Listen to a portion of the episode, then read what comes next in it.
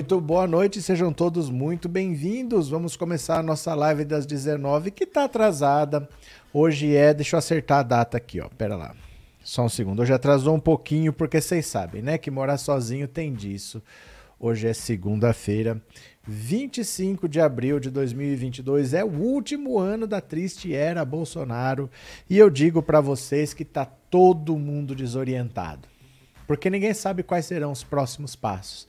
Você vê o indulto, a graça constitucional que o Bolsonaro concedeu ao Daniel Silveira, é uma jogada que ninguém esperava, porque ela é contra qualquer regra democrática. Quando você pensa que um amigo meu foi condenado pela justiça, mas eu posso indultar, eu vou lá e perdoo o que ele fez e dane-se a justiça. Ele deu uma grande banana para a justiça e tá todo mundo vendo que ele vai indultar todo mundo. Já tem projeto até da Carla Zambelli na Câmara para anistiar todos os bolsonaristas que cometeram crimes de 2018 para cá. Um grande libera geral para Sara Winter, para o Zé Trovão, para o Alan dos Santos Gengivão, para o Oswaldo Eustáquio, para própria os parlamentares ali, Carla Zambelli, Bia Kicis, Otone de Paula, para essa galera toda estão preparando um grande libera geral. Gente, como eu falo para vocês, não tem um jeito certo de fazer uma coisa errada. Quando a gente elegeu o Bolsonaro, o preço seria altíssimo. Porque não vai ter como depois. Ah, não, mas a gente dá um jeito, a gente bota uma focinheira nele. Ah, não, mas a gente vai colocar ele nos trilhos, o Centrão vai conseguir. O, o Ciro Nogueira falava que ia ser um amortecedor, né? O Centrão vai impor limites a ele, vai colocar ele dentro das regras democráticas. Não vai.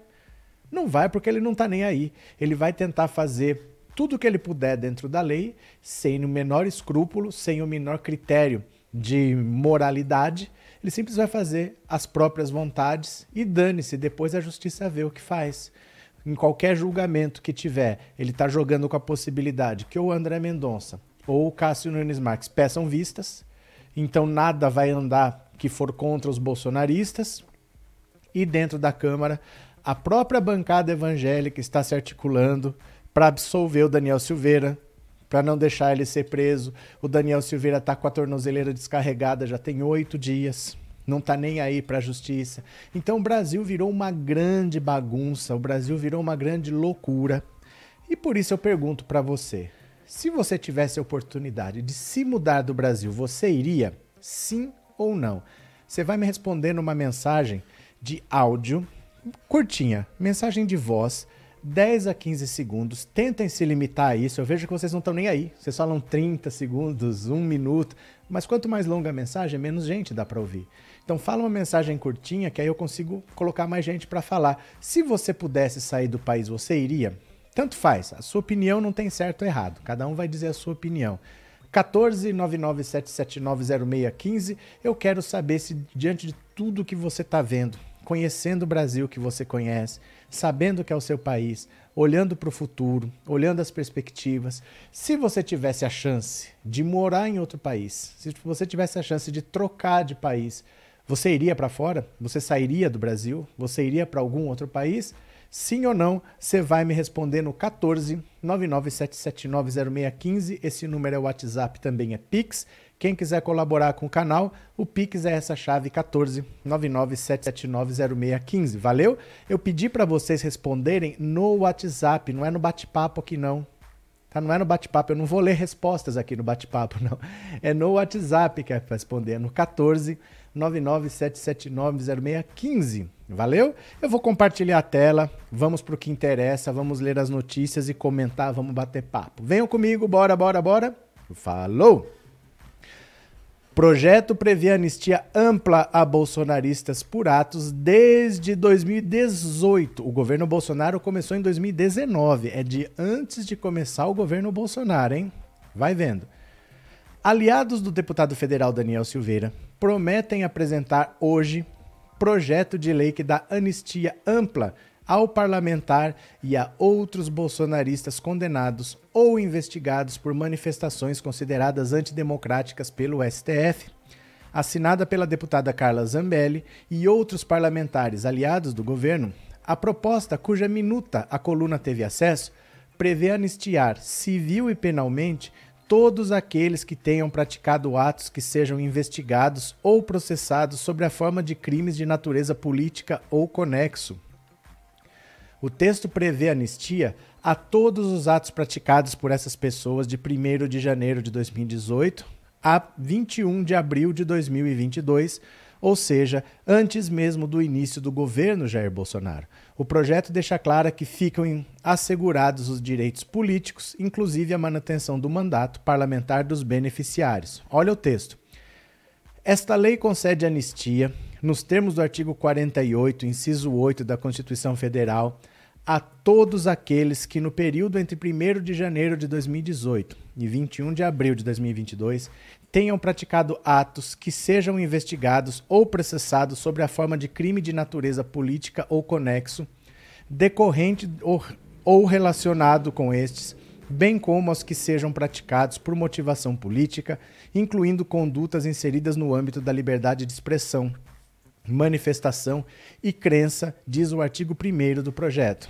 A proposição inclui ainda como anistiados todos os crimes do capítulo do Código Penal que tratam de ataques contra o Estado Democrático de Direito, como no caso de Daniel Silveira, que foi condenado pelo Supremo por ataques a ministros da Corte e a outras constituições democráticas. O texto também prevê que todas as declarações proferidas por parlamentares que sejam objeto de investigação serão enquadradas pelo artigo 53 da Constituição Federal.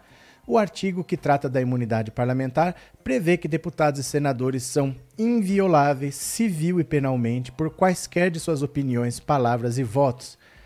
As estruturas republicanas encontram-se fortemente abaladas ante indevidas interferências no poder do Poder Judiciário, nas competências e prerrogativas do Poder Legislativo nos últimos anos, culminando inclusive na cassação indireta de direito de deputado federal por opiniões expressadas no contexto de sua atividade parlamentar e, portanto, albergadas pela garantia da inviolabilidade estabelecida pelo artigo 53 da Constituição Federal, argumentam os congressistas na justificativa do projeto. Olha só os principais pontos dessa palhaçada aqui. Anistiar todos os culpados que tenham cometido crimes de natureza política ou conexos. Eles excluem os crimes de tráfico de drogas, tortura, terrorismo e os enquadrados como crimes hediondos. Incluir ainda como anistiados todos os crimes do capítulo do Código Penal que trata de ataques contra o Estado Democrático de Direito. Garantir a manutenção dos direitos políticos e do mandato de parlamentares dos anistiados classificar como crime de abuso de autoridade a instauração ou continuidade das investigações do crimes anistiados pelo projeto, obrigar as autoridades judiciais a declarar extintos os processos após a publicação da lei, dispensando a necessidade de apresentação de requerimento pelo interessado. Gente do céu, olha a lei aqui, ó. Olha o artigo aqui, ó. A lei tá toda aqui. Isso aqui é aquela coisa assim, é completamente inconstitucional, né? É a mesma coisa que eu falar assim, tem o Código Penal que diz que assassinato é crime. Tem o Código Penal que diz que furto é crime. Tem o Código Penal que diz que ameaça é crime. Ah, eu vou anistiar todo mundo que cometeu esses crimes aqui. Você entende? É como se você falasse assim: dane-se o que dizem as leis, eu decidi que essas pessoas não devem ser investigadas e nem devem ser condenadas, então dane-se. Isso é completamente inconstitucional, porque sempre que você anistia um crime, quando o crime aconteceu, alguém foi lesado. Então, por exemplo, vamos, vamos dar um exemplo bem simples. Eu roubei alguém. Aí vem uma lei que fala: todo mundo que roubou está anistiado. Tá, mas e o cara que foi roubado então? Como é que faz? Né? Assassinato é crime. Beleza, matei alguém, fui condenado. Todo mundo que assassinou está anistiado. Tá, mas morreu uma pessoa. Tem uma família querendo justiça. Como é que fica? Então você simplesmente sair anistiando crimes por decreto, vamos fazer aqui uma lei, vamos anistiar todo mundo, é completamente inconstitucional porque há um motivo para existir a lei. Se a gente, se a sociedade se reuniu um dia e decidiu que tais, tais, tais coisas são crimes, é porque a gente não quer que aquilo aconteça. Você simplesmente falar vou anistiar tudo é um grande libera geral que vai contra as instituições democráticas, porque a lei existe porque um dia as pessoas se reuniram e falaram isso não deve acontecer. não diretamente, não fomos nós que nos reunimos, mas fomos, foram os nossos representantes. Foram os deputados estaduais, deputados federais, os vereadores, eles que fazem as leis. E eles nos representam. Então o povo decidiu que aquilo lá é lei. Né? Então, é, roubo é crime, sequestro é crime, tudo que tráfico de drogas é crime. A sociedade decidiu que isso tem que acontecer. Não pode fazer simplesmente sair anistiando existe um código penal. Qual é o motivo para ser 2018 e não ser 2017? Porque aí o cara cometeu um crime de 2016, ele também quer anistia. Por que, que o de 2018 vai ser anistiado, o de 2017 não? E o de 2016 não? Todos são iguais perante a lei. É o mesmo crime, é a mesma lei. Por que um vai ser anistiado e o outro não? Aí pode todo mundo pedir liberação de tudo. Tudo você encaixa, tudo depende do entendimento do juiz e é um grande libera geral. Então, assim, é muito difícil que essa lei passe, mas nós estamos vivendo períodos de trevas. Né? Nós estamos vivendo períodos em que a gente não sabe mais o que vale e o que não vale. Mas é uma lei descabida, sem pé nem cabeça, ela não faz nenhum sentido fazer um grande libera geral de 2018 para cá, anistiando todo mundo sendo que quem está fazendo a lei é o próprio que vai ser beneficiado dali para frente, né? Cadê? É, parabéns, Egídio. A gente, eu acho que tem que seguir a democracia. E a e o. Parece música baiana. E o que está rolando no livrinho lá da Constituição, não sei, não sou, analfab... não sei, não sou analfabeto, não vejo muitos caras tão inteligentes falar. Egídio, a gente está aqui conversando. Eu também não sou da área das leis, eu não sou da área das leis, mas a gente está aqui conversando baseado no nosso senso comum, no nosso conceito de justiça. A gente sabe o que é justo ou o que não é. É, a, é depois do conceito de justiça que as pessoas têm que a gente faz leis. Quando todo mundo acha que uma coisa é certa e que aquela coisa é errada, aí a gente faz uma lei. Então todo mundo tem uma noção do que é justo, independente de ter estudado leis ou não, né? Cadê?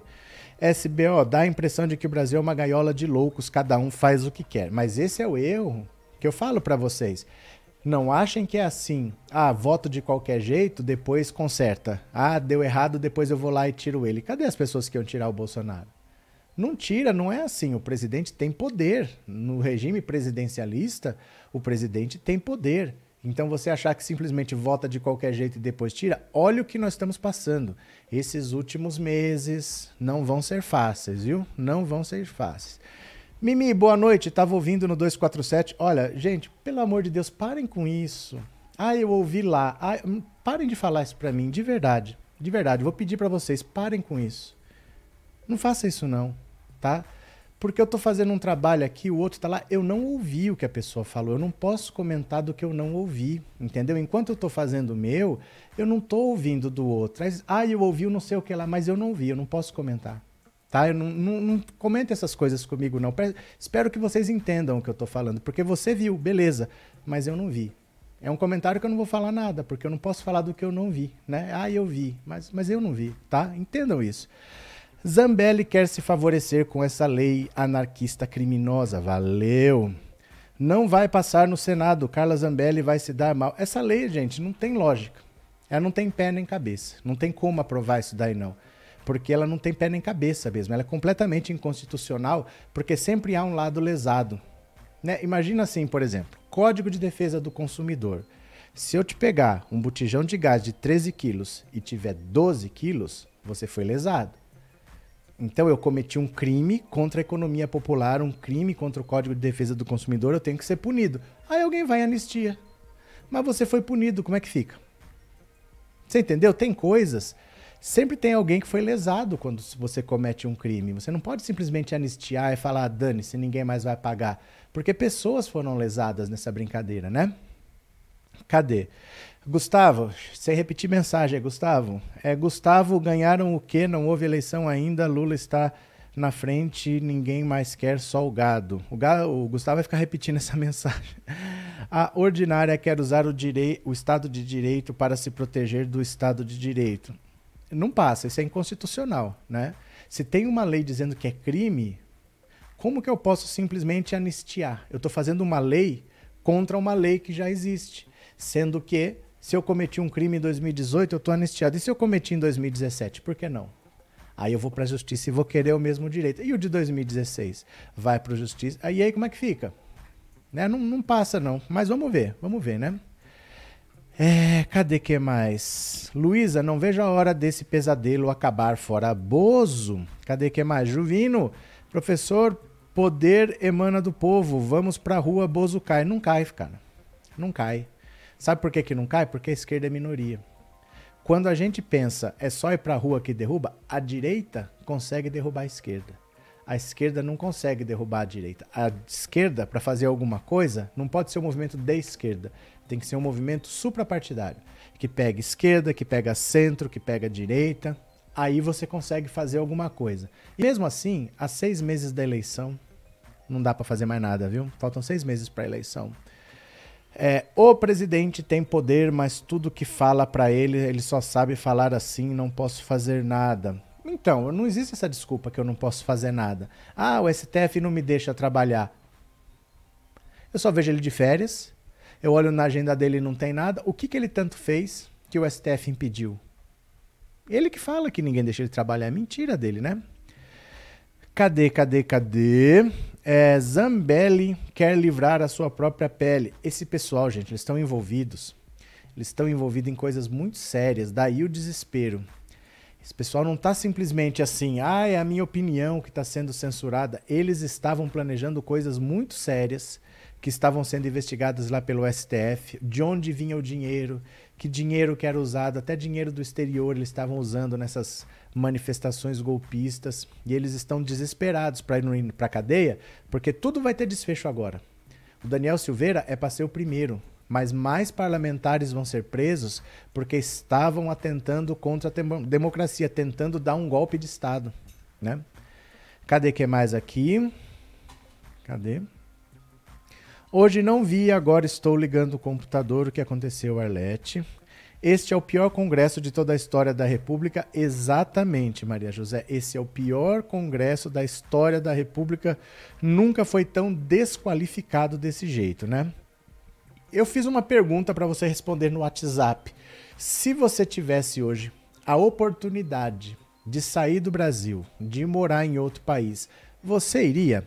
Sim ou não? Se você tivesse essa oportunidade de ir morar num outro país, receber um convite, você vai ou você não vai? Olhando a situação política, olhando a perspectiva para o futuro, você iria? Sim ou não? Você vai me responder no 14 997790615. Quanto mais curta, melhor a mensagem, porque eu queria ouvir todo mundo. Tá? Você iria? Sim ou não? Responde aí que eu vou ouvir já já. Olha, olha a bancada evangélica líder da bancada evangélica, quer dificultar cassação de parlamentares. Que beleza, hein? Menos de uma semana após a condenação do deputado Daniel Silveira pelo Supremo Tribunal Federal, o líder da bancada evangélica, Sóstenes Cavalcante, protocolou nesta segunda-feira um projeto de resolução que visa modificar o regimento interno da Câmara e exigir um maior número de votos para caçar parlamentares. Ele quer aumentar a quantidade de votos para caçar. A mudança tornaria mais difícil a perda do mandato. Silveira foi condenado a oito anos e nove meses de prisão por ataques e ameaças ao STF, além de perda do mandato. No dia seguinte à condenação, o presidente Jair Bolsonaro concedeu perdão ao deputado. O entendimento do ministro do STF, ouvido sob reserva, é de que o decreto não alcança os efeitos da decisão, como a perda de mandato e a inelegibilidade. Essas questões ainda estão em aberto, uma vez que a ação contra o deputado ainda não transitou em julgado, porque ainda cabem recursos da defesa. A Câmara, por exemplo, defende que cabe ao legislativo a palavra final sobre caçar ou não um parlamentar. Segundo o texto protocolado pelo parlamentar carioca, será necessário o apoio de dois terços dos deputados, 340 parlamentares, para que uma perda de mandato seja confirmada pelo plenário. Hoje, o, regime inter... o regimento interno da Câmara prevê a necessidade de apoio de maioria absoluta, metade mais um, 257, né? Para que uma cassação seja confirmada em casos de quebra de decoro e condenação criminal definitiva. Gize-se, eu não conheço esse verbo, gize-se a importância de se estabelecer ao procedimento de votação ostensiva e presencial, necessitando para que seja declarada a perda do mandato a maioria de 340 votos favoráveis ou dois terços do total de membros da Casa, uma vez levando em conta a gravidade, relevância e excepcionalidade do que se reveste a perda de um mandato parlamentar e o significado do mesmo ante uma parcela de cidadãos que o delegou ao seu titular evitando a banalização do procedimento e também em analogia com o quórum necessário para a admissibilidade de outro evento de elevada importância, como o processo de impeachment do presidente da República. A proposta as propostas que visam alterar o regimento são relatadas pelo vice-presidente da Câmara de acordo com o regimento interno.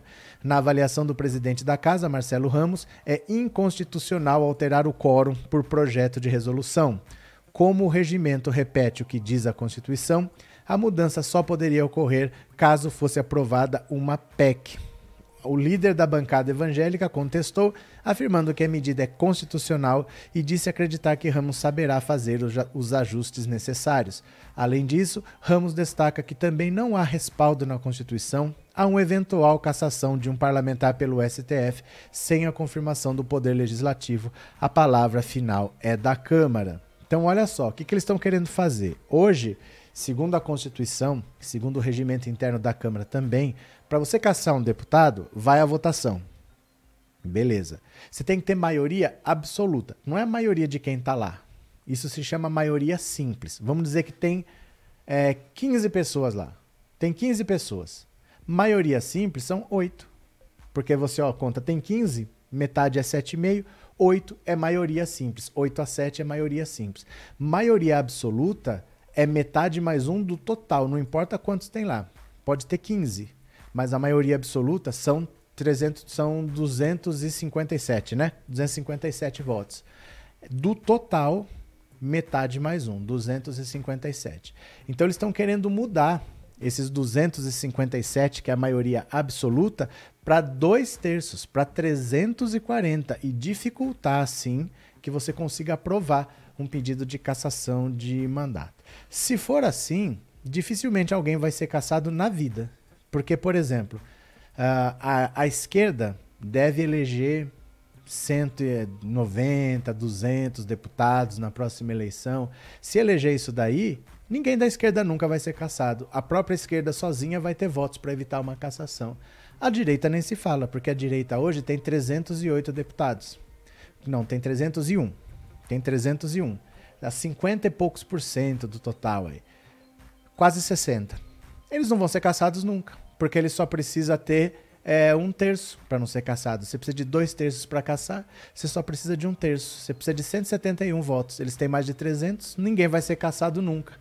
Então, se alterar, se dificultar, era capaz que a Flor de Lis estivesse lá até hoje, mesmo estando respondendo por homicídio, mesmo já com os filhos que participaram já condenados, ela ia continuar passeando lá pela Câmara e ninguém ia caçar, porque precisa ter voto para caçar. E é difícil atingir essa quantidade toda de 340, né? Vamos ver. Vai ver. É, vamos dar likes, Antônio Ângelo, para não dar a impressão que tem tantos bolsomínios na live. Pronto. José Oséias, todo bolsonarento não bate bem das ideias, não. Falam coisas com coisa. É, tem problemas de cognição, tem poucos neurônios e desses poucos nenhum funciona bem. Valeu, José Oséias. Professora Anivalda, gize é do verbo gizar, que eu nunca ouvi falar esse verbo gizar. É o mesmo que determine, descreva, disponha, leve, roube, limpe. Roube, deve ser por isso, então. Nunca vi esse verbo gizar. Deve existir, né? Eles usaram lá, mas eu mesmo nunca ouvi. Obrigado, viu, professora Anivalda? Obrigado pela informação. Deixa eu só ver aqui. Opa. Pronto. Gize-se. Gize-se. Nunca vi esse verbo. Eles querem que não tenha julgamento contra bandidos, assim eles estão livres. Orisvaldo, é isso. O que eles querem é eu faço o que eu bem entender. Se for alguma coisa de 2018 para cá, do que eles consideram liberdade de expressão, qualquer coisa que esteja o STF investigando, qualquer inquérito aberto pelo STF, vai ser tudo anistiado, qualquer crime vai ser anistiado e qualquer pedido de cassação eles querem que precise de dois terços do voto para cassar. Assim, não vai caçar ninguém nunca mais, porque na Câmara tem tanto partido que você nunca junta todo mundo no mesmo sentido. Ninguém vai juntar dois terços nunca. Ninguém. É difícil, né? Cadê? Cuca! O Brasil foi sequestrado por Bolsonaro, mas o Brasil se entregou para o sequestrador. Isso é que é mais grave, Cuca. O Brasil se entregou sabendo que ele é associado à bandidagem no Rio de Janeiro, sabendo que ele nunca trabalhou na vida. O Brasil se entregou para o seu sequestrador e agora não sabe como que faz para se libertar. Bem complicada a situação aqui. O Brasil realmente foi sequestrado pelo Bolsonaro. Obrigado, viu, Cuca? Obrigado. Cadê? Tenho que ficar para esmagar o Bolsonaro e seus apoiadores bandidos, disse o Anderson. Cadê? Quem mais? Antônio José vai dar aval para Mamãe Falei, Gabriel Gabriel Monteiro e Flor de Lis? Então, eu não sei. Eu acho que é para qualquer pessoa. Se é para qualquer pessoa, o Gabriel Monteiro, por exemplo, ele é, deputa ele é vereador, o Mamãe Falei é deputado estadual. Tá todo mundo envolvido, então. Não sei o que, que vai dar. Vamos ver o que acontece, né? Mas, em princípio, é para todo mundo, não é só para parlamentar, deputado federal, não, né? Ai, cadê? Temos que livrar o Brasil desse vírus chamado bolsonarismo. Cícero, deixa eu dar uma má notícia para você. Do Bolsonaro a gente até consegue se livrar, mas o bolsonarismo vai continuar aí porque ele já estava aí. Antes de existir o Bolsonaro, já existia esse negócio que a gente chama hoje de bolsonarismo. Não tinha esse nome, não tinha o Bolsonaro na frente, mas essas pessoas já estavam aí.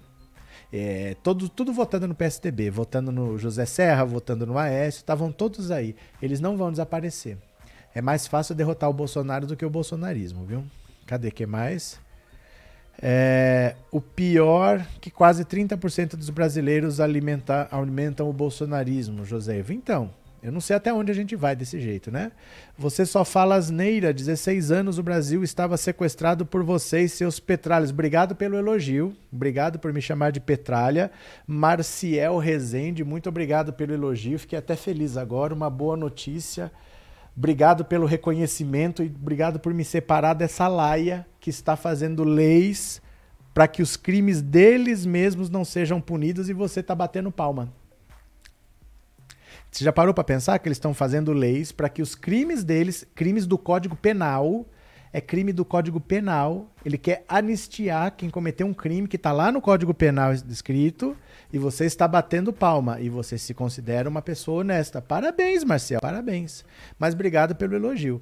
Aqui no Rio tem evangélicos defendendo o Bolsonaro, aqui no Rio de Janeiro. Em todo lugar tem, Clóvis. Em todo lugar tem gente defendendo o Bolsonaro, né? Cadê? Boa noite, Vicente Godo, bem-vindo. O Bozo encorajou os ratos a saírem do esgoto. É, na verdade, os, eu acho que os ratos fora do esgoto é que abraçaram o Bolsonaro, viu, gente? Olha, o bolsonarismo é uma força política que não é pequena e que não é de agora, não. Esse pessoal tá aí há bastante tempo, viu?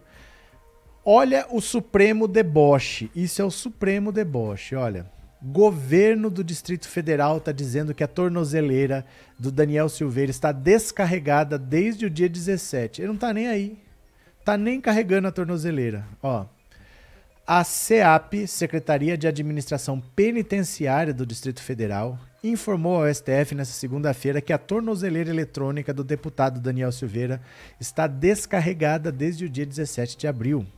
O UOL apurou que uma decisão do STF aplicando multa contra o deputado por descumprir as medidas cautelares deve ser proferida ainda hoje. A reportagem também apurou que, apesar de ter sido condenado e posteriormente beneficiado pela graça presidencial, o deputado ainda é obrigado a usar o equipamento eletrônico. No início do mês, o ministro Alexandre de Moraes fixou multa de 15 mil caso Silveira descumprisse a ordem da corte.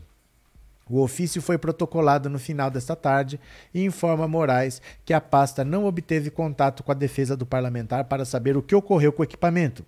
O dispositivo de monitoração eletrônica do parlamentar Daniel Lúcio da Silveira, instalado em cumprimento à determinação judicial exarada no processo de ação penal, blá blá blá, encontra-se descarregado desde o dia 17 de abril de 2022, às 18 horas 6 minutos e 54 segundos.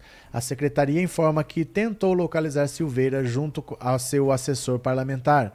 Obteve como resposta que as informações sobre o dispositivo seriam conseguidas apenas por intermediação do patrono do Daniel Lúcio da Silveira, o senhor Paulo. Entretanto, todas as tentativas de contato foram infrutíferas.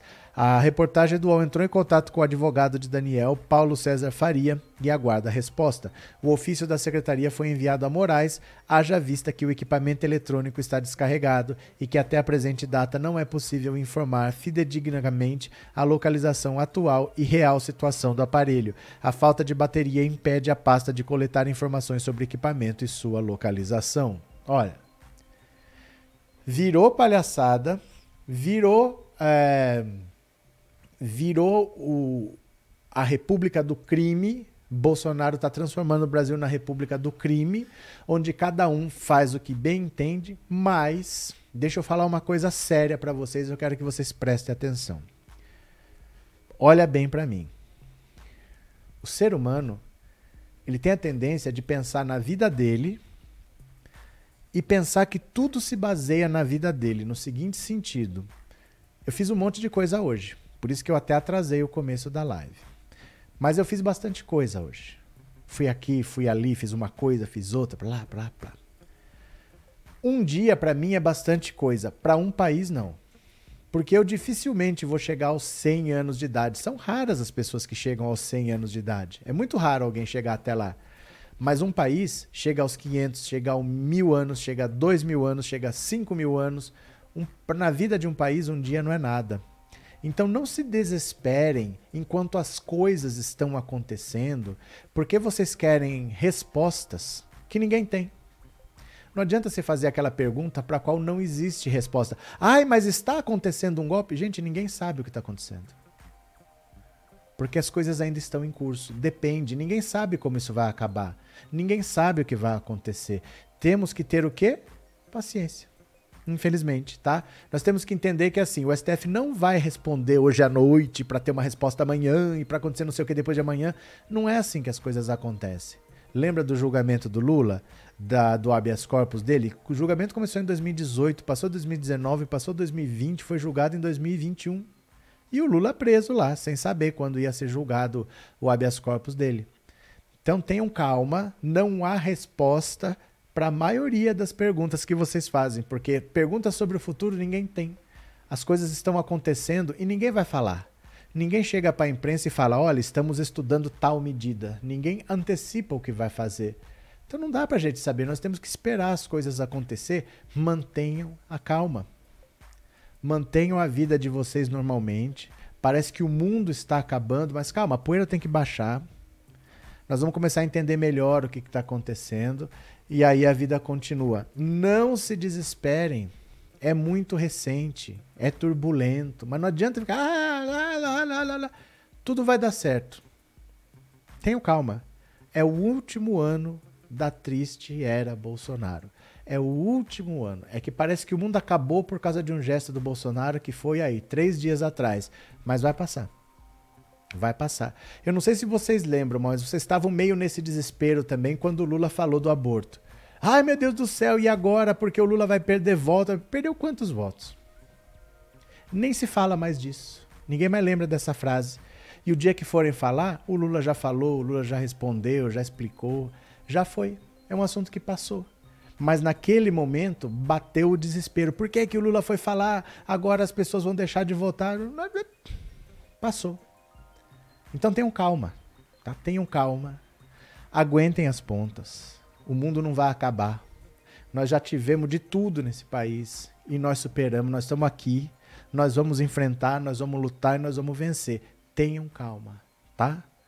Tenham calma. Tenham calma. Cuidado com a pilha. Cuidado com a pilha desnecessária. 99%. Ouça o que eu vou falar agora. 99% das coisas com as quais você se preocupa nunca acontecem. Eu vou repetir. 99% das coisas com as quais você se preocupa nunca nem acontecem. A maioria é coisa só para gente se desesperar. Tenham calma. Tenham calma tenham calma, tá? Deixa a poeira baixar um pouquinho, deixa as pessoas entenderem. Antes de entender, ninguém vai tomar atitude nenhuma, porque você precisa saber da consequência, você tem que dar um passo bem dado. Tenham calma, tá bom? Tenham calma. É, é que tem canais por aí apavorando o povo. Sempre tem. Sabe por que, que tem? Porque dá visualização. É a mesma arma que o Bolsonaro usa. O Bolsonaro usa o medo para unir o eleitorado dele. Esses canais que se dizem de esquerda usam a mesma arma, usam o medo. Faz cinco anos que estão falando de golpe, faz cinco anos que estão falando que o Bolsonaro vai fugir, faz cinco anos que estão falando isso, que estão falando aquilo. E as coisas simplesmente não acontecem. As coisas continuam. A vida está seguindo, a eleição vai chegar, vai ter eleição, quem ganhar vai assumir. Não deve ser o Bolsonaro, o Bolsonaro não deve vencer essa eleição, não deve nem ter segundo turno o Lula vai tomar posse se for eleito, vai tudo transcorrer naturalmente, eles vão continuar falando, não, mas o Bolsonaro, ele vai ficar tentando um golpe, ele vai... Porque isso vende. Isso vende. É uma arma bolsonarista que muita gente usa porque reverte, entendeu? Tenham calma, tenham calma. Andressa, obrigado pelo conforto e fortaleza. Gente, só você respirar. Respira. Porque quando você está no olho do furacão, é assim mesmo. As coisas são novas. Gente, ninguém nunca usou isso. Isso que o Bolsonaro usou, ninguém nunca usou. Porque as pessoas têm vergonha na cara. As pessoas têm um mínimo de decência. Nem o Temer, nem o Itamar Franco, nem os governos militares, ninguém fez isso que o Bolsonaro fez. Porque um mínimo de vergonha na cara os outros governos tinham. Um mínimo de compromisso com o país. Bolsonaro não tem. Mas as coisas vão se aceitar se acertar. As coisas vão se acertar. Fiquem tranquilos, calma, calma. Vamos chegar lá. Não se desesperem, tá? Não se desesperem. Ah, mas o que, que vai acontecer? Ninguém sabe. Ninguém sabe. Não tem resposta para essa pergunta. Mas vai dar certo. Aguenta as pontas, tá? É... Iraci, será que não vai ter um freio? Eu tô falando, não adianta perguntar essas coisas. Será que. Ninguém sabe, Iraci. Não tem resposta para essas coisas, ó. É, que situação difícil estamos passando. Eu creio que vamos vencer em nome do Senhor Jesus. O Brasil não é dessa raça ruim que nada fez. É que não adianta você perguntar: será que não vai ter um freio? Tem que esperar para ver. Tem que esperar para ver. Nós vamos chegar lá, nós vamos passar por isso, nós vamos resistir. As coisas vão se assentar. Fica tranquilo, fica tranquilo. Vai dar um jeito nós vamos dar um jeito de sair disso aqui. Nós não vamos entregar os pontos e nós vamos vencer, tá? É que você, às vezes a gente quer solução para ontem. A gente quer que o problema nem tivesse acontecido. Não, mas aconteceu e nós vamos resolver. Vamos esperar as pontas, vamos esperar, viu? É, Elizabeth, olá, disse o Paulo. Eduardo, vamos ganhar juntos dessa corja. Tenham calma, não estou nem falando de eleição, viu? Estou nem falando de eleição, vamos ganhar a eleição. Estou falando, vamos resolver esse problema aqui. Bolsonaro vai aprontar outros? Vai. Vamos vencer também. Nós vamos vencendo batalha por batalha. Tenham calma, tá? Não é assim, fez isso, pronto, vencemos, acabou, paz, oba. Não, não é assim. Tem outra batalha, tem outra batalha. Nossa vida é essa mesma, viu? Nossa vida é essa mesma. Sempre foi de luta, sempre vai ser de luta, nunca vai ser fácil. Quem tá achando que vai ser fácil tá iludido. Eu acho que nós vamos ganhar. Eu acho que nós vamos ganhar no primeiro turno. Mas eu não disse nunca que ia ser fácil. Não é porque é no primeiro turno que é fácil. Às vezes, só pode ganhar no primeiro turno porque vai ser muito difícil chegar lá. E aí todo mundo se junta aqui para acabar logo com aquilo. Vocês entendem? Às vezes vai ser um perrengue tão grande que as pessoas vão querer evitar até um segundo turno. Então não é porque eu acho que vai ser no primeiro turno que vai ser fácil. Uma coisa não tem nada a ver com a outra. Então, perrengues virão, enfrentaremos e venceremos. Beleza? Dragana, obrigado. Eu que agradeço, Dragana. Obrigado de coração. Muito obrigado, viu? É, é isso aí, é luta, é luta. Ué, que opção a gente tem? E que opção a gente tem? A gente nasceu em berço de ouro, ou pelo menos não. Né? Eu não nasci em berço de ouro, então a nossa vida é lutar mesmo, viu? A nossa vida é lutar. Olha o que a Glaze Hoffman falou, olha só. Glaze detona a anistia de bolsonaristas e manda recado. Espero que Lira não paute. Olha, a presidenta do PT e deputada federal Glaze Hoffman se posicionou a respeito do projeto que parlamentares bolsonaristas criaram para anistiar todos os aliados de Bolsonaro. A ideia de Carla Zambelli de transformar em lei o perdão de crimes para bolsonaristas tradicionais como Alan dos Santos, Roberto Jefferson e Zé Trovão, ganhou apoio de outros colegas. Segundo a petista, o projeto é uma espécie de liberar tudo contra a democracia.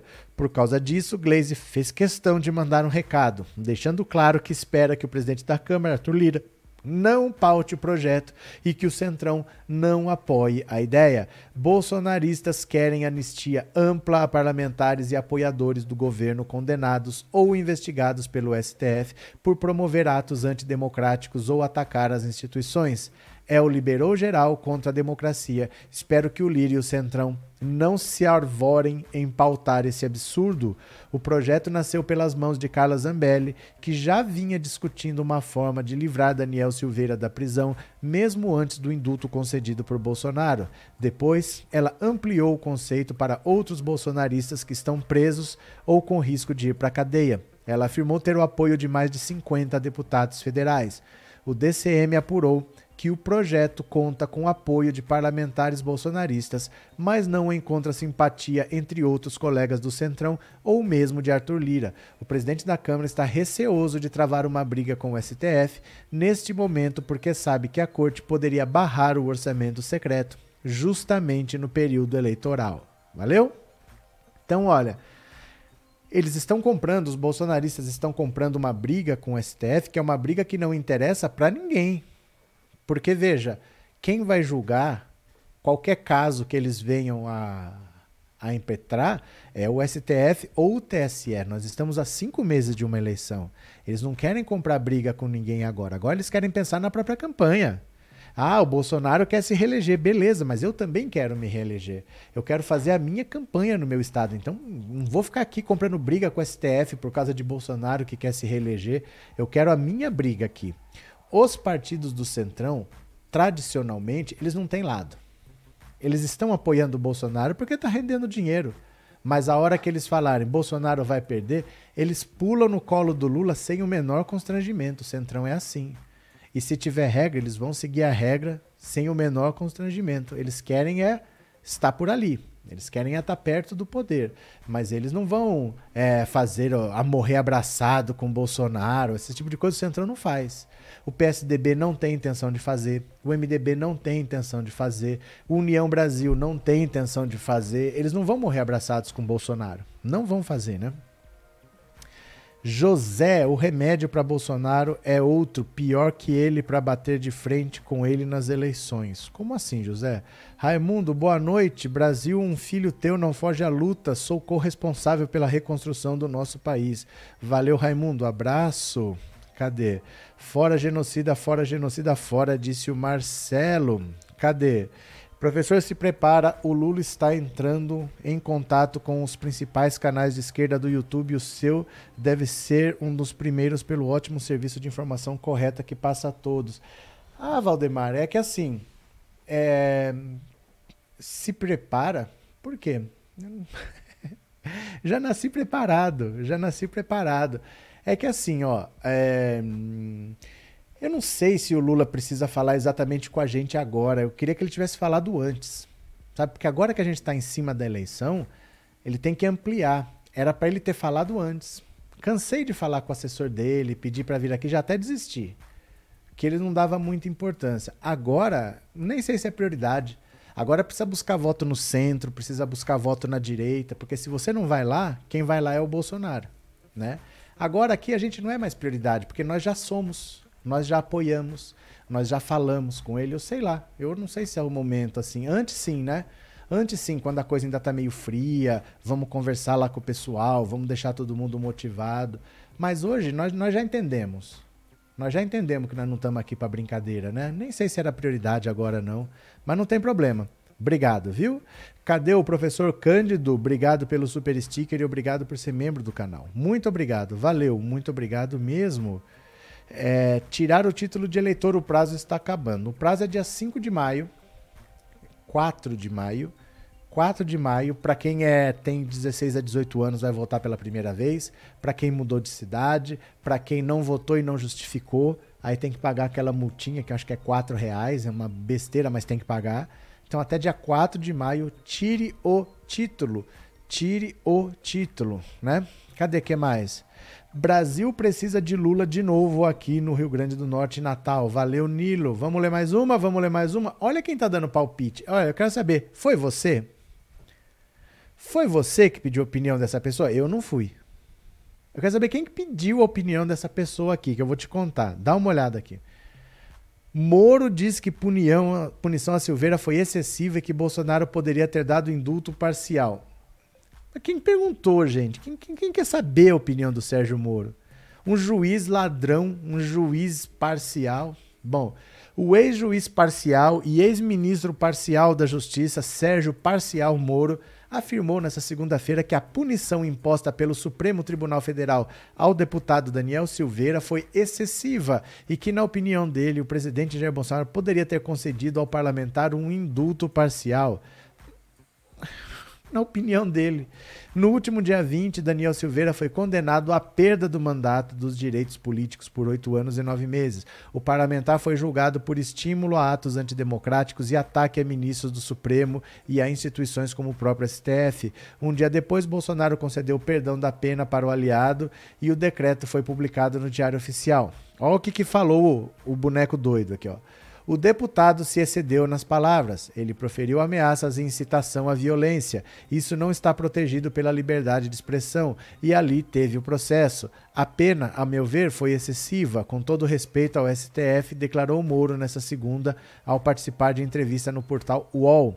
Isso gerou uma vulnerabilidade e o indulto vem nessa sucessão de erros. Tem vários erros sendo cometidos ali e que não fazem bem para a democracia e para as instituições. Procurado, o STF informou que não comentará o assunto. É, não sei nem porque que o Moro está comentando.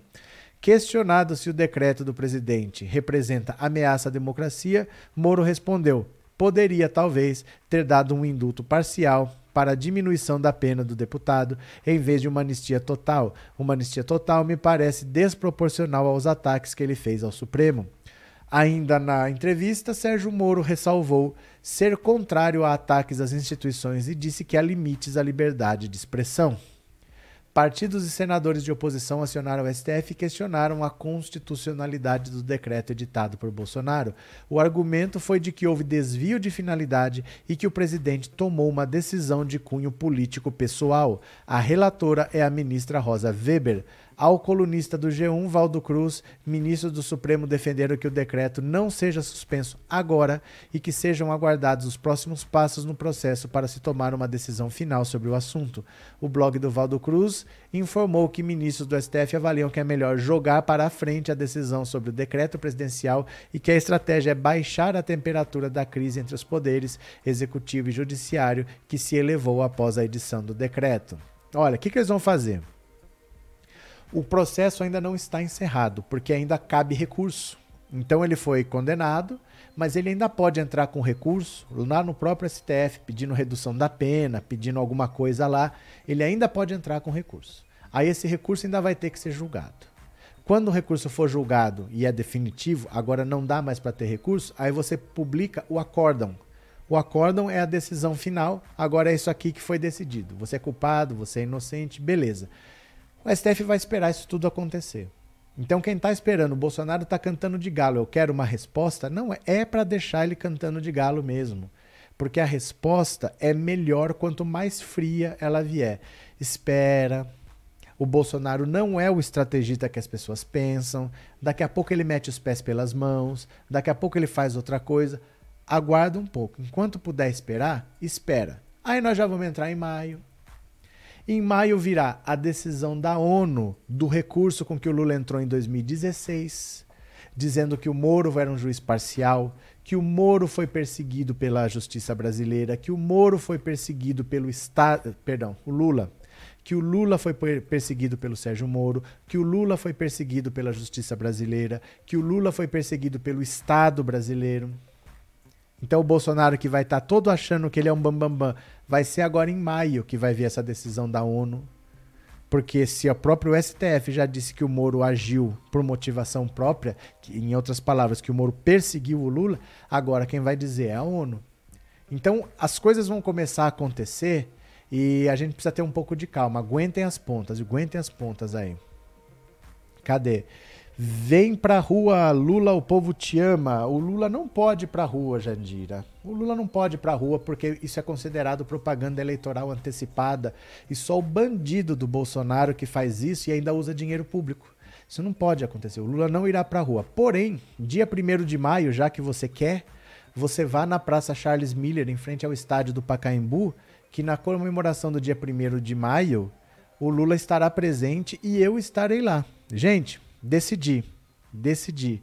Eu vou para comemoração do dia 1 de maio, que é agora, que é no fim de semana, na frente do Pacaembu, Praça Charles Miller, é a partir das 10 da manhã.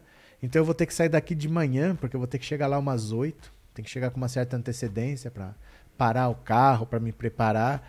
E aí eu transmito para vocês. Porque não vai passar em televisão, né? Vai ser domingo de manhã, ninguém vai transmitir, mas eu vou estar tá lá, vou fazer uma live de lá, o Lula vai estar presente, o Lula vai falar, eu vou mostrar para vocês. Então, Jandira, você pode ir para a Praça Charles Miller no, no domingo, 1 de maio, se é tanta a sua vontade, você vai ver o Lula lá, viu? Mas fora isso, não fica achando que ele vai fazer motociata, porque ele tem mais do que dois neurônios. Tem que ter dois neurônios ou menos para fazer motociata, né não?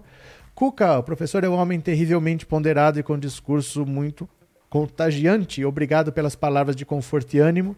Eu que agradeço pela presença, agradeço pela colaboração e principalmente eu digo para vocês esperarem um pouco. A maior parte da pergunta que você tem, ninguém tem a resposta, não adianta ficar desesperado. Responde, responde, responde. Não, tem a resposta. Ninguém tem. Não é que eu não sei, que você não sabe. Não, não existe a resposta ainda. A resposta está sendo construída. Alguém vai falar: o que, que você acha de responder isso aqui? Não, não, não, não. Tira isso aqui, põe isso aqui. Olha, mas aí ficou demais. A resposta está sendo construída. A resposta ainda não existe. Aguenta as pontas. Valeu, Cuca. Abraço. Obrigado por tudo, viu? Cadê? Bolsonaro é uma galinha com respeito às galinhas. Ah, não. Depois que você fala que Bolsonaro é galinha, você vem pedir respeito para as galinhas? Agora não, né? Ah, agora Moro entende de certo ou errado em o julgamento. Ô, Tânia, eu não sei quem é que ainda pergunta as coisas pro Moro, quem é que liga. Olha, o Moro dá opinião de processo. É a mesma coisa que qualquer um de nós aqui começar a falar, de, vamos falar de mecânica quântica, né? Vamos falar de, do bóson de Higgs. É, eu vou perguntar isso pro Sérgio Moro, de, né? sei lá, que esse povo dá atenção para esse Sérgio Moro, né? Cadê? É, Juvenal, o Alexandre de Moraes entregou o relatório da CPI da Covid à Polícia Federal. É verdade. É, André, Zambelli e companhia usam verba parlamentar para cometer crimes e fabricar fake news. Cadê Mariângela? Zambelli que enfie os seus bandidos bolsonaristas embaixo do braço e leve para essa casa. Ufa, deu até medo. Deu até medo. Ó, continuemos aqui, ó. Olha a opinião dos ministros do STF, ó. Perdão de Bolsonaro a Daniel Silveira não deve ser suspenso agora, defendem ministros do STF. Ministros do STF defendem que o decreto do presidente Jair Bolsonaro que concedeu perdão de pena ao deputado Daniel Silveira não seja suspenso agora e que sejam aguardados os próximos prazos do processo para tomar uma decisão final sobre o assunto. O parlamentar foi julgado por estímulo a atos democráticos, já sabemos. Partidos e senadores de oposição então acionaram o STF, já sabemos. Segundo apurou o blog, os ministros do STF avaliam que é melhor jogar para frente uma decisão sobre o decreto presidencial. A estratégia é baixar a temperatura da crise entre os poderes executivo e judiciário. Gente, vocês estão percebendo o que eu falo de vez em quando para vocês? Como que na imprensa, veículos grandes, como eles usam copia e cola, é exatamente o mesmo texto que a gente leu agora há pouco na outra matéria. É o mesmo texto. Os ministros avaliam que é melhor jogar para frente uma decisão sobre o decreto presidencial, a estratégia é baixar a temperatura da crise entre os poderes executivos. Acabamos de ler. É o mesmo texto, né? O momento de suspensão, avalia o ministro, pode ser quando for publicado o acórdão do julgamento do deputado Daniel Silveira, isso é, quando o trânsito em julgado do processo, ou então quando o plenário julgar as ações que contestam a constitucionalidade do decreto, o que pode ficar mais para o final do ano. Aí o STF daria uma resposta sobre a validade do decreto presidencial. Por enquanto, por sinal, o decreto ainda não está em vigor.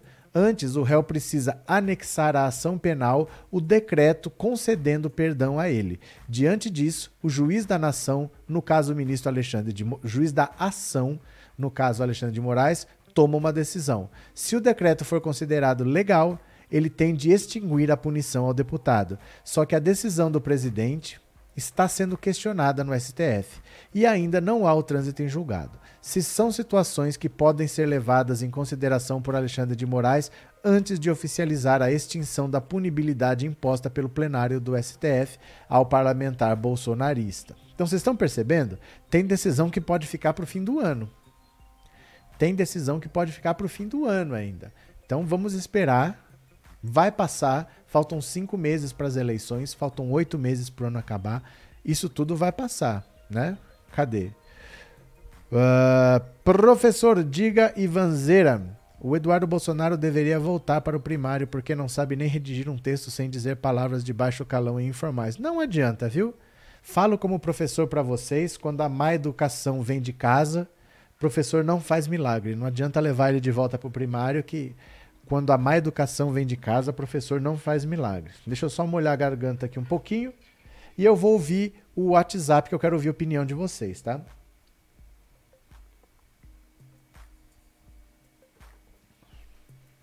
Pronto. No WhatsApp 14 997790615, eu perguntei a vocês o seguinte: vocês, se tivessem a oportunidade de sair do país, se tivessem a possibilidade de se mudar, vocês iriam? Não importa para onde. É um exercício. Se surgisse a possibilidade de mudar de vida, sair do país, você iria? Sim ou não? Olha o ambiente político, olha a perspectiva de futuro. Será que você iria? É para responder no WhatsApp 14 997790615 e eu vou começar a ouvir a sua opinião a partir de agora. Vamos lá? Opinião no WhatsApp.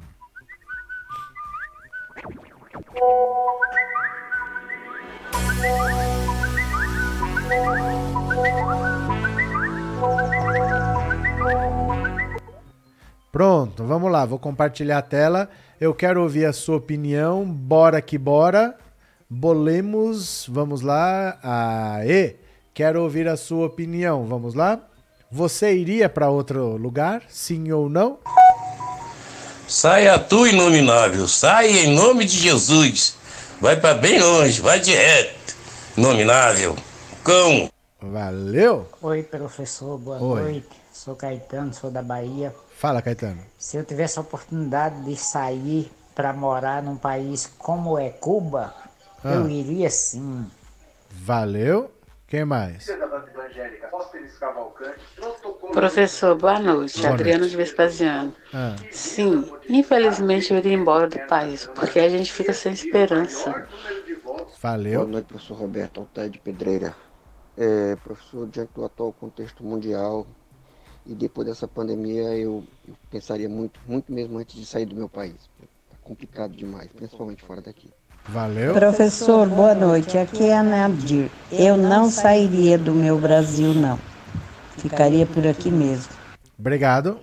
Ah, Professor, Oi, professor, é, diga. quem tem que sair do Brasil é o Bolsonaro, não é eu não. Eu, eu cheguei primeiro. Valeu. Professor, é Natália de Passos. Ah. Eu não quero sair do Brasil nem para passear. Quero ficar aqui para sempre. Quero que meu Brasil volte a ser um Brasil feliz. Obrigado. Noite, eu sou Roberto Cardoso, professora Arlete de Jacareí. Diga. Eu não iria, eu não me acostumaria em outro país. Obrigado. Boa noite, professor Roberto. Aqui é a Márcia de Pacatuba, Ceará. Diga. Ah, com certeza, com certeza, se eu tivesse a oportunidade, eu ia embora sim, porque o Brasil tá uma vergonha e muito difícil de viver. Valeu. Boa noite, professor. Oi. Eu ficaria no Brasil mesmo. Mesmo os problemas que está tendo, mas eu, ficaria no Brasil mesmo. Não saía do Brasil. Ok? Obrigado. Abraço. Outro. Boa noite, professor. Meu nome é Tânia de Secretarina. Oi. Não, eu não iria viajar, não. Ficava aqui no Brasil. Mas tá complicado. Boa noite. Boa noite. Boa noite, professor Donizete de Santa Bárbara do Oeste. Diga, Donizete. Eu não fui, já tive é, três é, chamadas para ir para o exterior, três países diferentes. Nunca fui. E não é agora que eu irei. Boa noite. Boa noite. Professor, sou Ana Maria, jamais sairia do Brasil pela política. Jamais, jamais, jamais. Obrigado, Ana. Boa noite, professor Cícero de Messias Tagino. Fala. Se eu tivesse condição, eu já tinha mudado desse Brasil há muitos anos atrás, homem. Valeu. Não, aqui é Fernando de São Gonçalo, Rio de Janeiro. Não sairia do país, e sim brigava. Nem que fosse para pegar a mão na arma e ir lá e, e fazer igual a eles, me igua- igualar a eles, mas não deixaria ficar essa bagunça, não. Fechou? Boa noite, professor. Sebastião Serrinho dos Pintos, Rio Grande do Norte. Não iria, não. Adoro meu país. Ficar, iria ficar aqui para lutar até conseguir tirar esse ditador do poder. Valeu? Oi, Rosana de São Paulo. Fala. Eu tô aqui cuidando das minhas plantas e eu não queria deixar minhas coisas não, mas se me chamassem para ir morar fora agora, eu, eu ia. E se ele for reeleito, eu vou dar um jeito de ir. Valeu, obrigado. Olha, é importante ouvir a opinião de vocês, porque às vezes é, é igual quando se fala de suicídio. A pessoa que se suicida, normalmente ela não quer se matar, ela quer ser ouvida, ela quer que alguém preste atenção nela, ela tá querendo. É um ato de desespero, de olha, pelo amor de Deus, eu tô aqui. Ela não quer muitas das vezes se matar. Ela quer que prestem atenção nela. E às vezes eu vejo uma na voz, na expressão de vocês quando falam que vocês querem sair do país, que vocês querem é sair desses problemas no fundo. Porque assim, eu já tive a oportunidade de ir para outros países não para morar, nunca quis morar. Fui para estudar, para me aperfeiçoar, sempre por um período determinado para ir e voltar. E gente, eu vou dizer para vocês, não é fácil. Não é fácil. Não tem o país que não tem problema. Não tem esse problema, mas tem outro. Você, quando sai do seu país, você normalmente você abandona a sua profissão. Você não vai fazer lá o que você faz aqui, porque o diploma não é reconhecido e não vai ser reconhecido. Se você for para os Estados Unidos, por exemplo, você não vai ter autorização para trabalhar nunca. Você nunca vai ter autorização para trabalhar. Eles só te dão autorização para trabalhar se você for o melhor da galáxia. Porque você tem que provar para o governo americano que não existe nenhum americano ou estrangeiro regularizado lá que faça a mesma coisa que você faz. Só assim que eles te autorizam a trabalhar lá. Você tem que ser um excepcional, um fora de série. Ou então ser muito rico. Mas eles não costumam dar autorização para a pessoa trabalhar assim.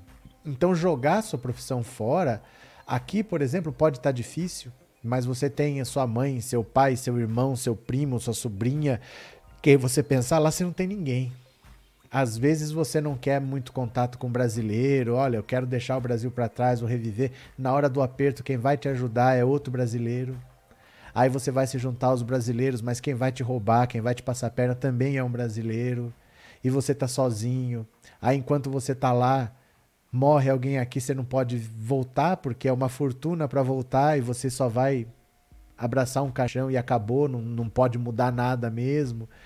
Então é uma vida muito dura, é muito difícil assim, sabe? Eu vejo as pessoas falando, ah, eu mudaria, eu iria correndo como se fosse férias. Passar férias é uma coisa, morar é outra completamente diferente, sabe? Eu falo isso porque eu morei na Bahia nove anos, a dois quarteirões da praia, num lugar lindo, maravilhoso, mas eu não era turista. Eu tava lá para trabalhar. É completamente diferente. Ai, que beleza morar nesse paraíso. De férias é uma beleza, mas vai morar. Né? E o hospital que está longe, a falta de estrutura, a falta de não sei o que, beleza natural tem, mas e o resto?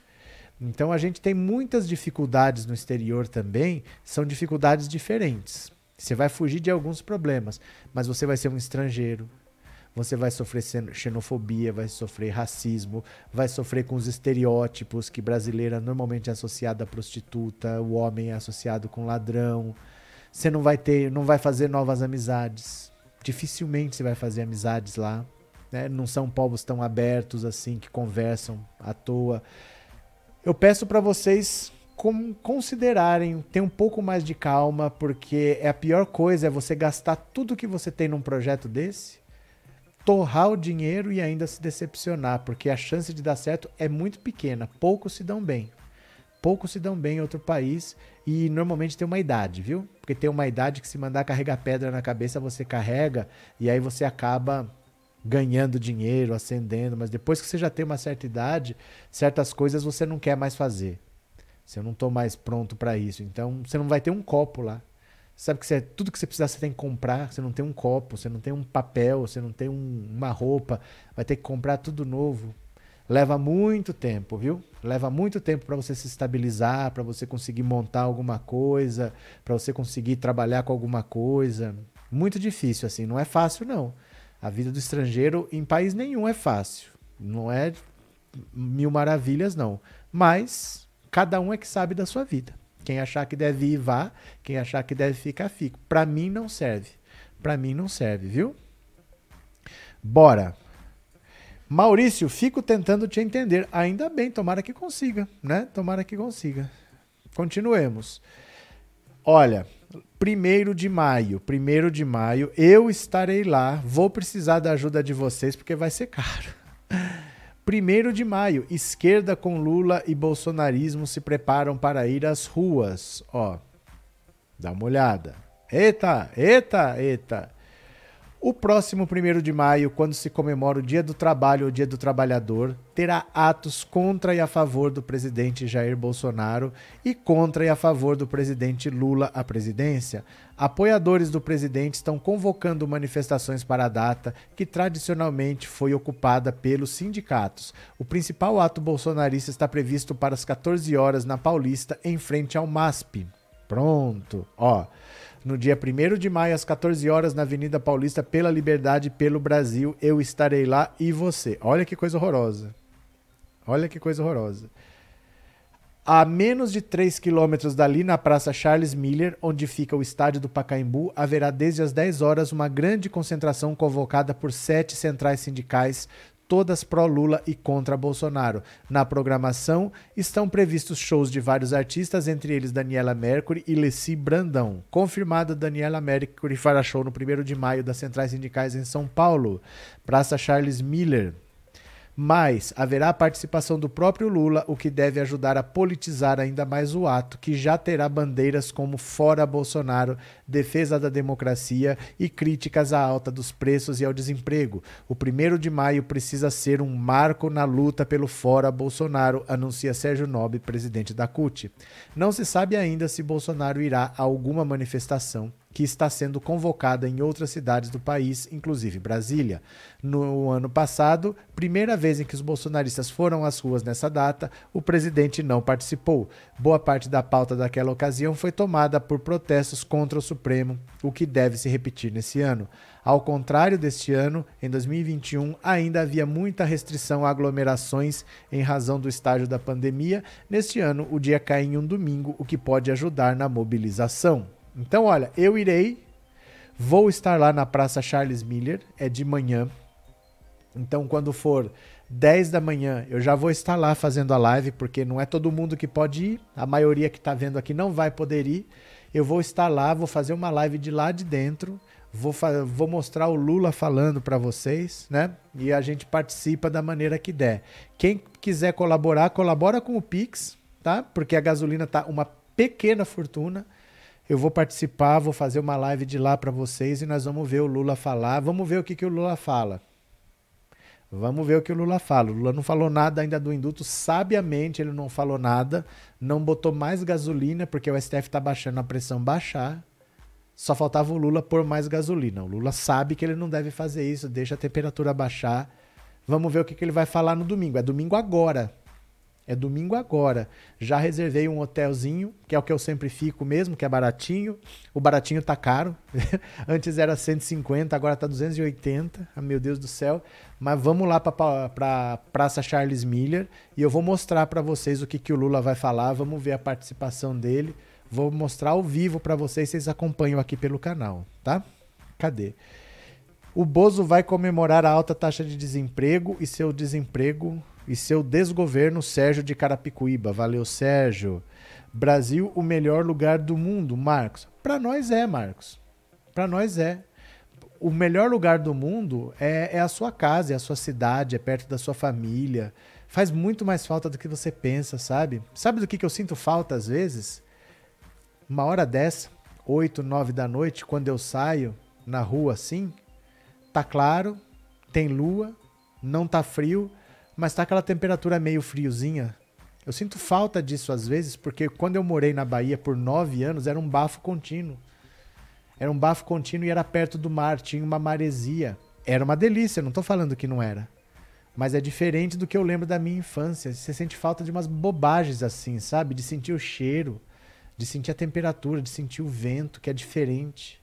Sabe, você sente falta de cada coisa boba quando você não tá na sua casa. O melhor lugar é onde você tá, né? Eu moro próximo e vou ver o Lula e também vou ver o professor. É só aparecer. É fácil de ver onde eu tô, porque como eu tô filmando, se você pegar o seu celular e olhar, você vai ver mais ou menos o que, que eu tô mostrando, você vai ver onde eu tô. É só chegar e falar oi, tá? Cadê? Cadê? Paulo, e aí não tem nenhuma pérola do Ciro hoje? Do Ciro não tem, mas nós vamos fazer o seguinte, ó. Nós vamos fazer o seguinte, já que os ciristas estão ficando bravos, os ciristas estão ficando bravos, nós vamos fazer o seguinte. Nós vamos fazer um desiste Ciro à vontade, mas nós vamos falar agora com o PDT. Venham aqui comigo, ó. Venham aqui comigo. Deixa eu pegar aqui, ó. Vamos ver aqui, deixa eu compartilhar a tela. Vamos lá, desiste Ciro, desiste Ciro, ó. Os ciristas estão revoltados. Então nós vamos fazer o seguinte, vamos escrever um tweet aqui, ó. Olha. É, o Brasil está em chamas. Pronto. O Brasil está em chamas. Se Bolsonaro faz o que está fazendo em abril, imagine, opa, imagine, imagine em outubro, se houver segundo turno. E o que mantém o segundo turno vivo é a candidatura candi, candidatura de Ciro Gomes. Ciro, evite sofrimento do povo brasileiro. Arroba PDT, olha aqui, ó, PDT 12 nos ajude. Hashtag desiste Ciro. Hashtag desiste Ciro. Nos ajude. vou pôr mais uma. Pronto. É só isso mesmo. Senão não cabe muito mais coisa. Eu vou pôr isso aqui, marcando o PDT, marca, pondo desiste Ciro. Ó, vou twittar. Chupt, pronto. Agora aqui, ó, tem o link Ó, vou copiar o link para vocês. Pronto. Tá aqui. Vai lá. Marca o PDT. Se você colocar PDT vai aparecer. O PDT como já está no meu texto. Se você retweetar vai aparecer o PDT. Se você responder vai responder para mim e para o PDT marca o PDT, coloca Desiste Ciro, mas assim, precisa de 500 pessoas fazendo isso. Aqui tem 2.200. Precisa de 500 pessoas que tem que dar um like, tem que retweetar e tem que colocar Desiste Ciro, arroba PDT. É, hashtag Desiste Ciro, arroba PDT. Marquem, marquem, marquem, marquem, marquem, porque eles vão ver, tá? Façam isso agora, se vocês puderem, vão lá agora, retweetem, deem like, marquem o PDT, coloca lá a hashtag Desiste Ciro, vamos ver se o PDT nos ouve. Eles têm equipe para fazer isso. Tem gente que fica vendo só as redes sociais, tá? Rosana, segue a ajuda e vai no meu lugar, pois vou estar viajando e não poderei ir. Eu vou, Rosana, obrigado pela ajuda. Eu vou lá na Praça Charles Miller, eu vou fazer uma live de lá para vocês, beleza? Espero que vocês gostem do trabalho. Vai, eu vou ter que sair daqui de madrugada. Eu tenho que sair daqui umas quatro da manhã para chegar em São Paulo umas oito. Aí organizar tudo assim, está às 10 lá na Praça Charles Miller já. Deve ser só de manhã. Não deve invadir a tarde, não. Deve ir à tarde, mas à tarde deve ser só a parte de show, não sei o quê. Se o, Lula deve falar logo de, no começo, chega, fala um, fala outro, fala outro, fala outro, e aí depois show, show, show, show, show. Então logo de manhã deve se resolver. Vamos ver, tá? Obrigado, Rosana. Obrigado pelo superchat e obrigado por ser membro do canal, viu? Deixar meu país jamais, disse a Dionísia. Pode fazer turismo, né? Vai lá, faz turismo e volta, mas estar num lugar onde você nem é bem-vindo, né? Não sei. Cada um que sabe o que faz, né? É, Isolete, o que o professor tá pegando no pé do Ciro não tem o que falar, não faça lave. Não faça lave. Este aqui é um canal que é para isso, minha cara. Ele existe para apoiar o Lula e para pegar no pé do Ciro, caso você não tenha percebido. Esse canal tem duas funções: apoiar o Lula e pegar no pé do Ciro. É, é para isso que funciona esse canal, viu? Isolete. Isolete. Estou preocupada com o primeiro de maio, com muita gente indo para as ruas. Ué, vamos fazer o que, Otelina? Muita gente vai para a rua, seremos uns desses, né? Até uns desses. Uh, cadê?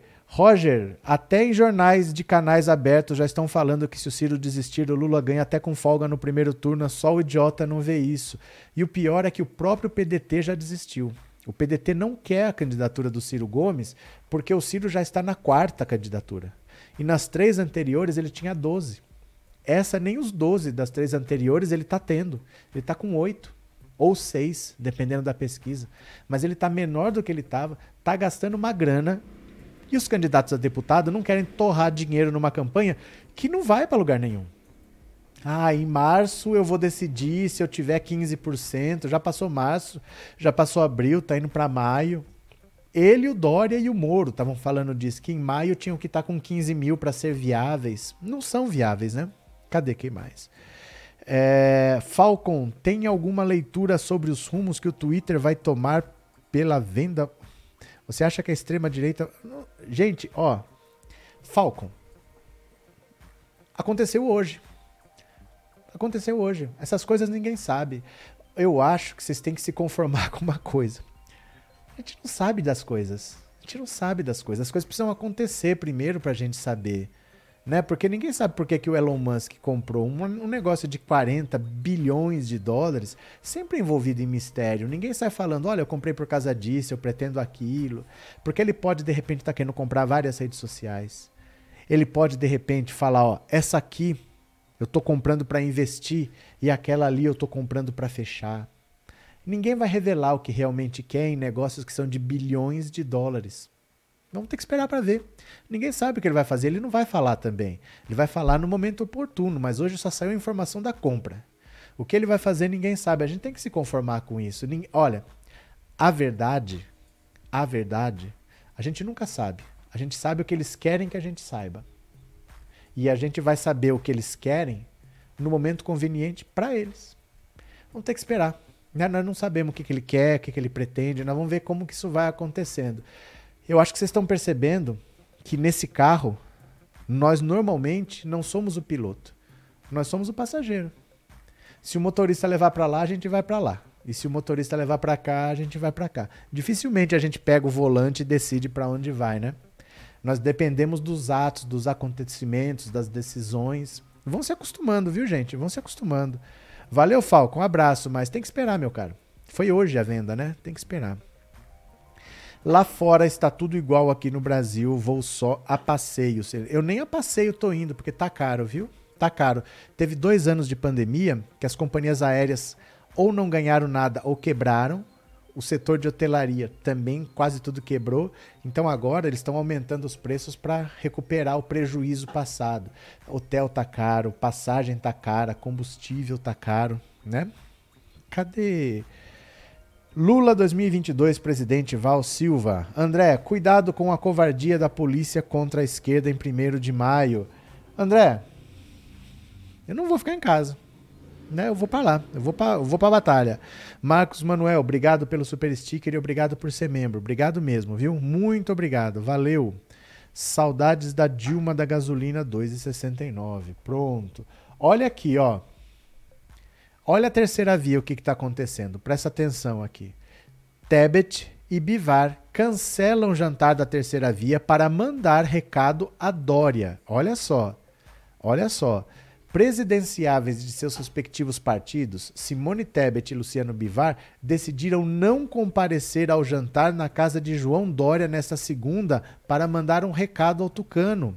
O jantar serviria para discutir os critérios que nortearão a escolha do candidato único da terceira via ao Palácio do Planalto nas eleições deste ano, mas acabou cancelado justamente em razão da ausência dos dois pré-candidatos. Tebet e Bivar fizeram chegar a Dória, presidenciável do PSDB, que não pretendem comparecer a qualquer encontro com esse objetivo, pois avaliam que os pré-candidatos não devem participar da definição dos critérios. A avaliação é de que esses critérios devem ser tratados apenas pelos presidentes dos partidos. No caso de Bivar, que é o presidente do União Brasil, a missão foi delegada ao primeiro vice-presidente da sigla, Antônio Rueda. Segundo apurou a coluna, Bivar, que está em viagem aos Estados Unidos, fez questão de mandar o recado diretamente a Dória e a Tebet por meio de uma mensagem de texto. Olha, o Dória está sendo jogado pela janela e só ele não percebeu. Só ele não percebeu ainda. Né? Que ninguém quer conversa com ele, ninguém vai na casa dele, ninguém vai fazer acordo com ele, porque o que o Dória quer é que os outros desistam. E o que os outros todos querem é que o Dória desista. Eles nem sabem quem será o candidato, eles nem sabem se terão um candidato, eles só sabem que eles não querem conversa com o Dória. E o Dória não entende isso. Ele marcou um jantar na casa dele, não foi ninguém. Será que ele está entendendo que ninguém quer tê-lo como candidato, não é possível que ele não entendeu ainda. Deixa eu pegar aqui, ó, deixa eu tirar. Esse Ciro Gomes atrás de mim aqui tá me enchendo o saco. Pronto, deixa eu tirar esse Ciro Gomes aqui atrás de mim. Cadê? Eu entendi o Ciro, ele está esperando que aconteça algo que um dos candidatos seja impossibilitado, ele pega a vaga. Mas vai esperar o quê? Só tem, só, isso só pode acontecer com dois candidatos, ou com Lula ou com Bolsonaro. Porque não adianta o André Janones ser inabilitado, né? Não vai acontecer nada com o Bolsonaro, não vai acontecer nada com o Lula daqui até a eleição. E nem com o Ciro vai acontecer nada. Se ele ficar aí, ele vai ficar com 6, com 7, com 8% e daí não vai passar. Se ele quiser ficar sonhando com um milagre, pode sentar, chama-se a espera de um milagre, né? Não sou patriota, não caibo nessa coisa ufanista, mas deixar meu trabalho, minha família, meus bichinhos, minha quebrada, não. É, para mim não serve. Eu acho que cada um tem que olhar se serve para si ou não. Para mim não serve, né? Para mim não serve, mas pode servir para alguém ir para outro país. Cláudio, Bolsonaro blefou mais uma vez. Esse indulto vai ficar arrastado, não vai ter efeito. N não vai ter efeito, Cláudio. Não vai ter efeito porque se deixar, ele vai indultar 3, 4 trilhões de pessoas até o final do ano. Se deixar, ele vai dar indulto até para quem não nasceu, até para quem já morreu, ele vai indultar até quem ele quiser, né? Então eles não vão deixar. Robson, boa noite. Esse povo parece que não entende que não tem terceira via. O povo não quer. O povo não quer. Isso é uma teimosia deles. Não tem ninguém pedindo terceira via. É uma minoria. É, é o cirista hoje. Sobrou o cirista falando que não quer nem Lula nem Bolsonaro. Só. Ah, ele tem um projeto. Nunca leu. Nunca leu o projeto do Ciro. Vota, voto no Ciro porque ele tem um projeto. Nunca leu, nem sabe o que está lá. Eu também tenho um projeto. Escreva aqui agora se quiser. E daí que ele tem um projeto, gente. O povo não quer terceira via. O povo não quer. Não adianta forçar a goela abaixo. Isso não vai acontecer. Mas pode ser pior? Pode ser pior. Dá uma olhada aqui pro Sérgio Moro, ó. Pode ser que eu não seja candidato a nada, diz o Sérgio Moro. Cadê? Pronto, ó. Pode ser que eu não seja candidato a nada. O ex-juiz e ex-ministro da Justiça e Segurança Pública Sérgio Moro, que abandonou o projeto presidencial no Podemos e se filiou à União Brasil no mês passado, afirmou nesta segunda-feira ser possível que não dispute as eleições esse ano, a declaração foi dada durante sabatina ao portal UOL. Questionado se disputará a Câmara dos Deputados caso seu partido lhe negue a candidatura ao Senado, Moro deixou aberta a possibilidade de ter um papel restrito aos bastidores da política. Então, terceiro colocado na pesquisa para a presidência da República, empatado com Ciro Gomes, ele havia desembarcado no União Brasil com discurso de candidato, mas foi logo reprimido pelos novos correligionários. Uma ala da sigla chegou a emitir nota descartando qualquer chance de permitir a Moro disputar o Planalto. Desautorizado por parte da cúpula do novo partido, Moro passou a se definir como um soldado da democracia e que, independentemente de candidatura, quer ajudar na, form na formação, segundo ele, de um centro democrático que viabilize uma candidatura contrária ao ex-presidente Lula quanto ao, ex, ao presidente Jair Bolsonaro, de quem foi ministro. Ai, meu Deus do céu. Em relação a eventual outra candidatura, isso é uma questão que a gente ainda está discutindo. Pode ser que eu não seja candidato a nada. Eu vim com o objetivo de ajudar a romper a polarização e a colocar o Brasil no caminho certo. Há duas semanas, União Brasil indicou o presidente da sigla, Luciano Bivar, com o nome do partido para a disputa presidencial. A sigla negocia com o PSDB, cujo pré-candidato é João Dória, com o MDB de Simone Tebet, uma candidatura única a ser anunciada no dia 8 de maio, na outra semana, hein? Moro evitou opinar sobre a figura de Bivar, nacionalmente desconhecido, que seria capaz de arrebatar votos necessários para elevar a chamada terceira via ao segundo turno, e afirmou que não participa das negociações que estão sendo tratadas na cúpula da legenda. Quer dizer, já era. Já era, resumindo conversa fiada, não vai para lugar nenhum, não vai ser candidato a nada.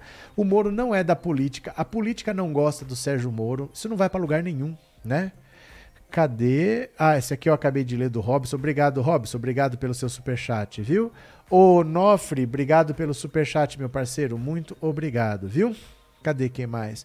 Moro vai cair no ostracismo, oxalá. Diogo, quem vai entrar em depressão vai ser essa criatura aqui, ó essa criatura aqui que vai cair em depressão. Quer ver? Ó. Esse vai sentir falta quando o Moro não for candidato a nada, ó. Ministro Sérgio Moro! Eu te amo! É,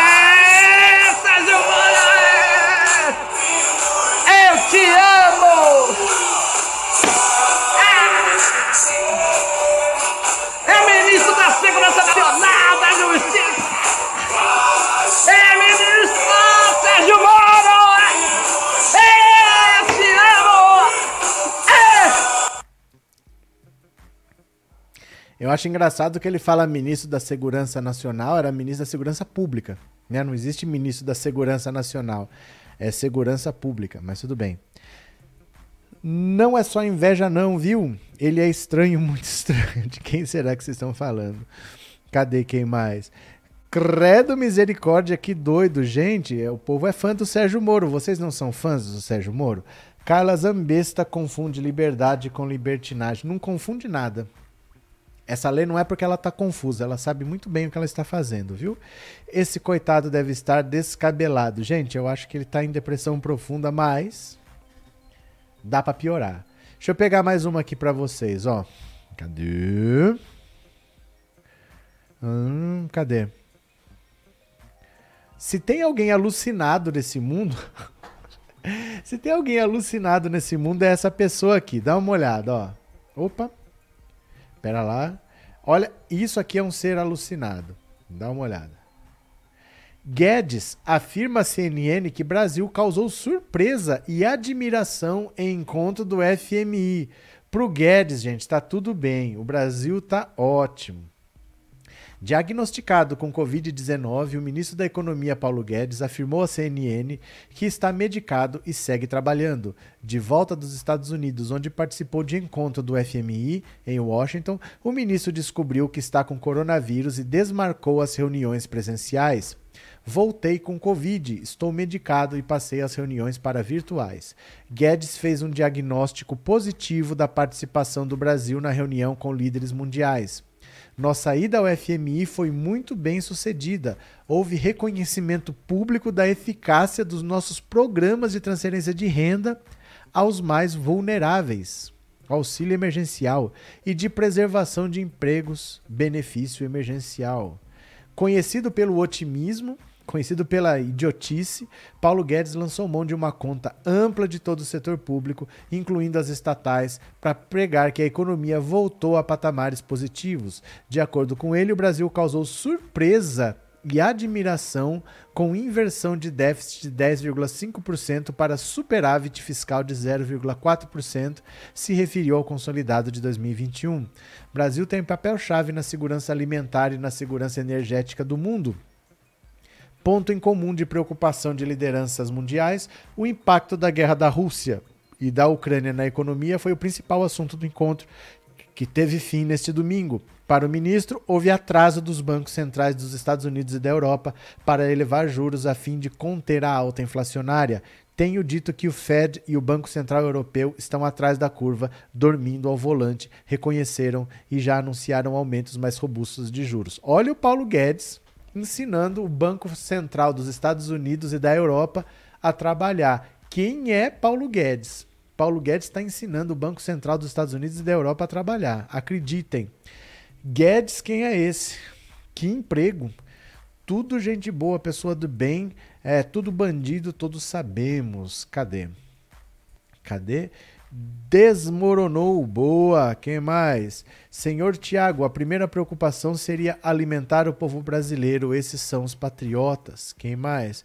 A Covid agora vai saber o que é bom para tosse, disse Socorro. Pronto. Olha, deixa eu ver aqui uma coisa para vocês. Ó.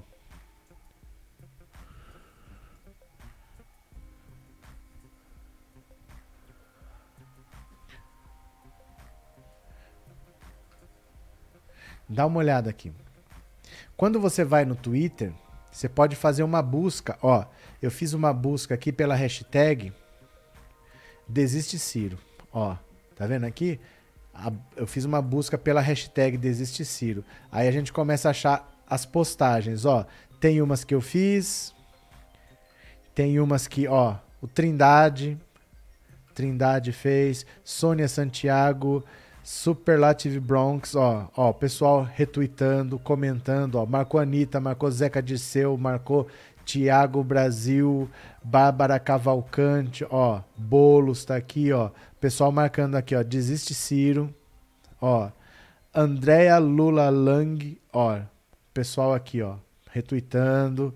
Tudo com Desiste Ciro. Bruno, é Douglas Ursal Ciro 2022, ó. Desiste Ciro. Desiste Ciro. Ó o pessoal comentando aqui, ó, ó, ó, ó, ó. Tá vendo quanta gente tá usando a hashtag? Ó, Inês, Gui, Drica Maravilha, é, Jesus na Laranjeira, Fábio Souza Petista, ó, ó o pessoal usando Desiste Ciro, des, olha quanto Desiste Ciro, ó, Cleuma, Desiste Ciro PDT Nacional, ó, Lucier, pensei que era Lucifer, mas é Lucier, ó, a Inês aqui de novo, o Fábio Souza Petista, Roberta Graff, ó, pessoal compartilhando, Geraldo Araújo, todo mundo, ó, Ronilson, Desiste Ciro, Desiste Ciro, ó, ó, ó, você tá vendo como vai longe? Olha quantas menções Quantas pessoas estão colocando aqui, ó, desiste Ciro, desiste Ciro, desiste Ciro, ó, desiste Ciro, desiste Ciro, olha quantos, ó. Trindade de novo, Conceição, Inês de novo, Inês de novo, ó, vai comentando, ó. Edmilson, Lua, Silver Fox, Valkyria, Ciro Telegram, Ciro Telegram, que, porque tem desiste Ciro aqui? Inês Nascimento, Renova Car, Conceição, Quequíssima, ó. Diana, Carlos, Edmilson, a Inês de novo, Luzia, Nécio, ó. Viu? Dá para fazer uma busca e ver quanta gente está usando. Olha quanta gente está usando. Seu nome vai aparecer aqui, viu? Comenta lá, desiste Ciro, desiste Ciro. Ó, olha quanto desiste Ciro aqui. Tá bom? Comenta lá, faça parte do movimento, uma hora eles vão ouvir uma hora a gente consegue evitar o sofrimento do povo brasileiro, que isso acabe logo. Vá lá no, no Twitter, comente, retweete a postagem que eu fiz, ó. A postagem que eu fiz, retweete ela, dê like, comente Desiste Ciro, marca o PDT Nacional e vamos que vamos. Valeu, meu povo! Eu vou aproveitar agora para ver se teve Pix.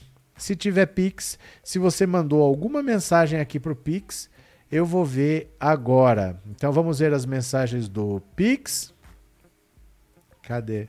Teca tá chorando que quer ir pra rua, sem vergonha.